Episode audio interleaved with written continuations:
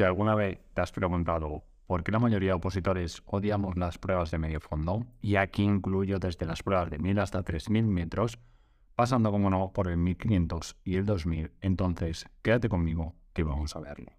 Bienvenidos a Revienta tus Físicas, un podcast creado para ayudar a opositores, tanto a cuerpos de bomberos, policía como a guardia civil, a que, a que revienten las pruebas físicas de su oposición y para ello lo que vamos a hacer es tratar temas específicos del entrenamiento físico, preparación a nivel mental y entrevistas con compañeros del sector, opositores y gente que ya ha conseguido su plaza.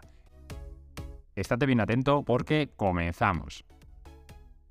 Quizás te suene de algo la velocidad aeróbica máxima o la VAM y puede que también te suene de algo o que hayas oído hablar de eso llamado volumen de oxígeno máximo o VO2 max.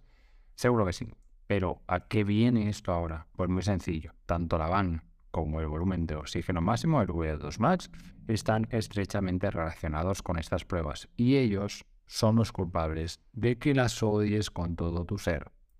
No cabe duda de que estas pruebas tienen un factor psicológico brutal y como no sepas enfrentarte a ellas desde un punto de vista de fortaleza mental, puede que aunque seas un opositor entrenado, te acabes hundiendo o consiguiendo un resultado por debajo o incluso muy por debajo de tu capacidad.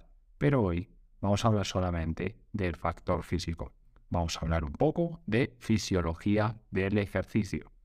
Como seguro que sabéis, la velocidad aeróbica máxima o VAM es la velocidad máxima a la que puedes o a la que se puede mantener un consumo de oxígeno estable durante el ejercicio aeróbico. Y es importante que te quedes con la palabra aeróbico o aeróbica, ¿vale?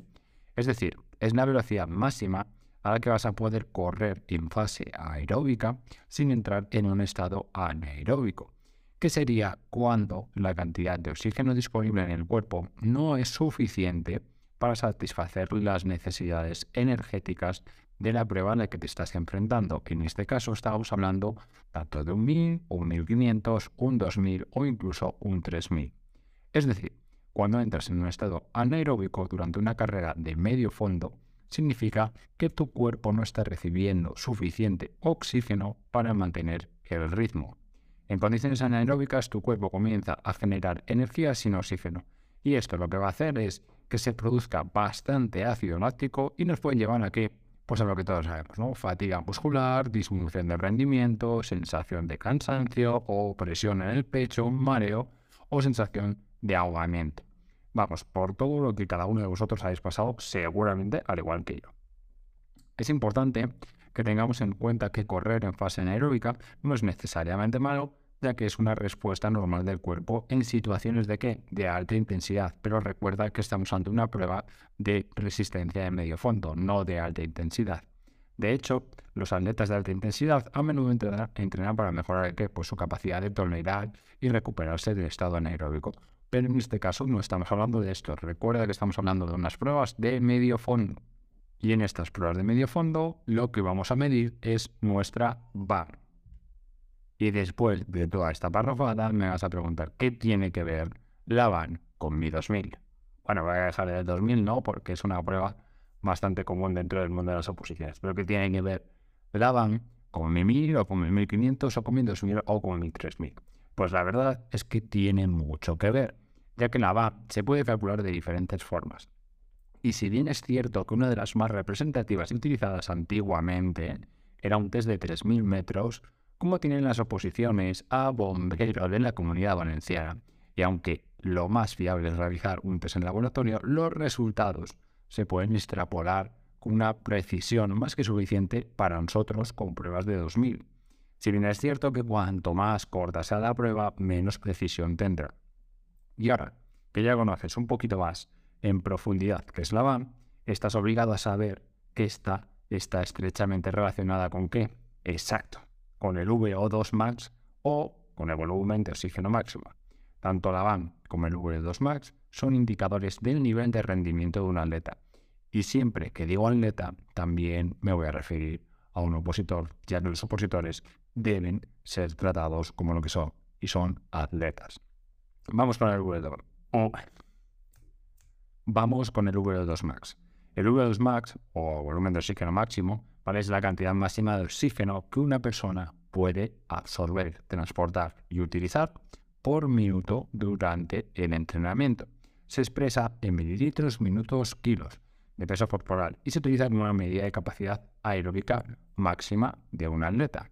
La forma ideal para calcular el V2 max es, al igual que con el ABAM, mediante una prueba de esfuerzo. Pero también existen otras pruebas para calcularlo, bueno, otras pruebas, otras formas de calcularlo, que aunque no sean tan precisas, nos pueden dar una idea de cómo estamos. Y obviamente debemos tener en cuenta aspectos como la edad o el sexo y en función de ello podemos hacer un cálculo más o menos preciso. Te voy a decir un par de ellos, ¿vale? Un par de formas eh, si quieres calcular tu VO2 max. Uno de los test más conocidos por todos y que casualmente también se utiliza para calcular la VAN es el famoso test de Cooper, que yo no sé vosotros, pero en mi instituto teníamos que pasar por un test de Cooper y ahora, aunque te parezca mentira, todavía existen oposiciones que miden el rendimiento de sus aspirantes con un test de Cooper. Para los que no lo sepáis, eh, el test de Cooper lo que, en lo que consta es en correr la máxima distancia posible en un tiempo determinado, en este caso en 12 minutos. Normalmente el test de Cooper se generaliza en una clasificación eh, que consta de cinco posiciones, por así decirlo, ¿vale? Y obviamente tienen muchísimas escalas dentro de cada posición pero dentro de las básicas van desde una condición física muy baja hasta la excelente. Dentro de una condición física excelente entrarían aquellas personas que recorren una distancia entre 2.800 y 3.600 metros siendo hombres o 2.400 y 3.200 metros siendo mujeres en esos 12 minutos. Aquí podéis ver que la horquilla de distancia que hay dentro del rango más alto, la considerada como excelente, es bastante amplia.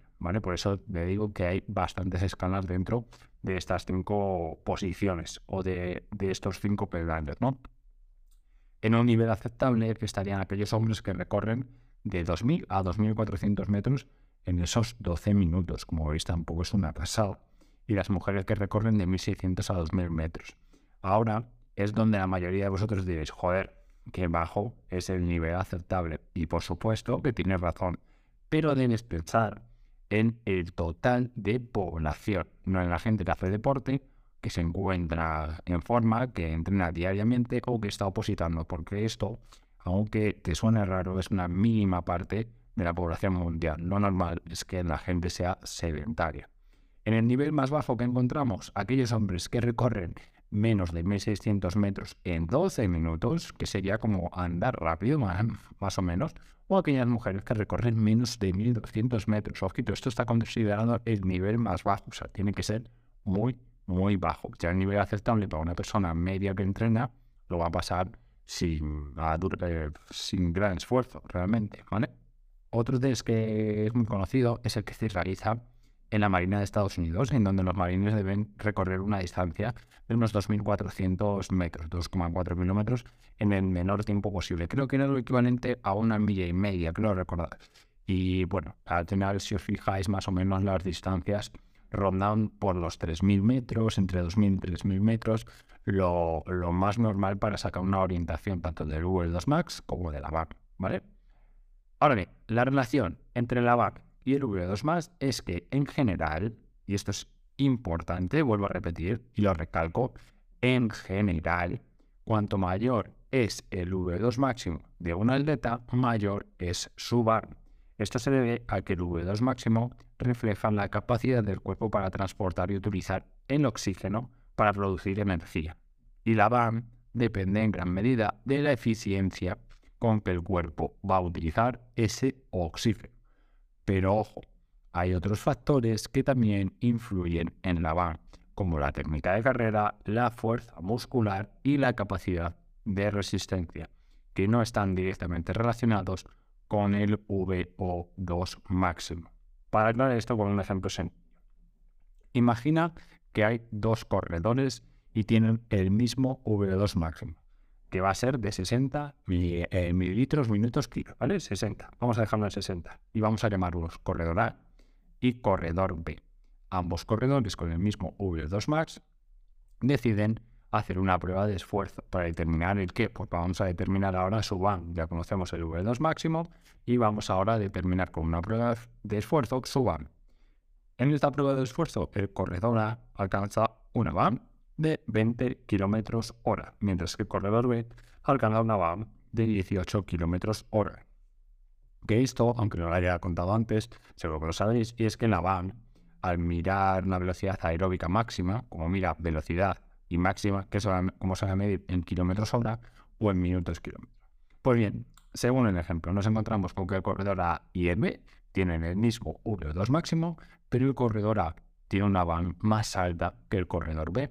Y seguro que ahora estás hecho un lío, pero vas a ver que esto realmente es bastante sencillo de entender.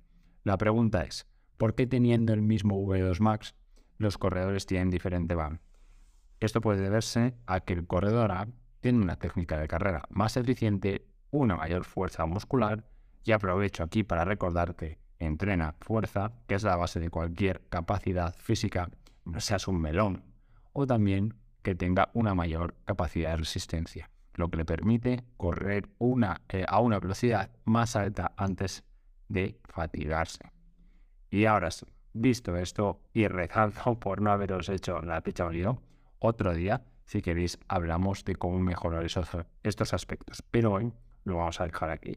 Y si piensas que este podcast, el contenido que hay en él, eh, te puede ayudar o puede ayudar a otros compañeros, se agradece muchísimo que lo puntúes positivamente en Spotify o donde quiera que lo escuches, como si lo ves en YouTube. Se agradece muchísimo y la verdad es que da mucho ánimo para seguir con el podcast. Y ya por hoy os dejo tranquilos y nos vemos y nos escuchamos la semana que viene, seguro. Un saludo.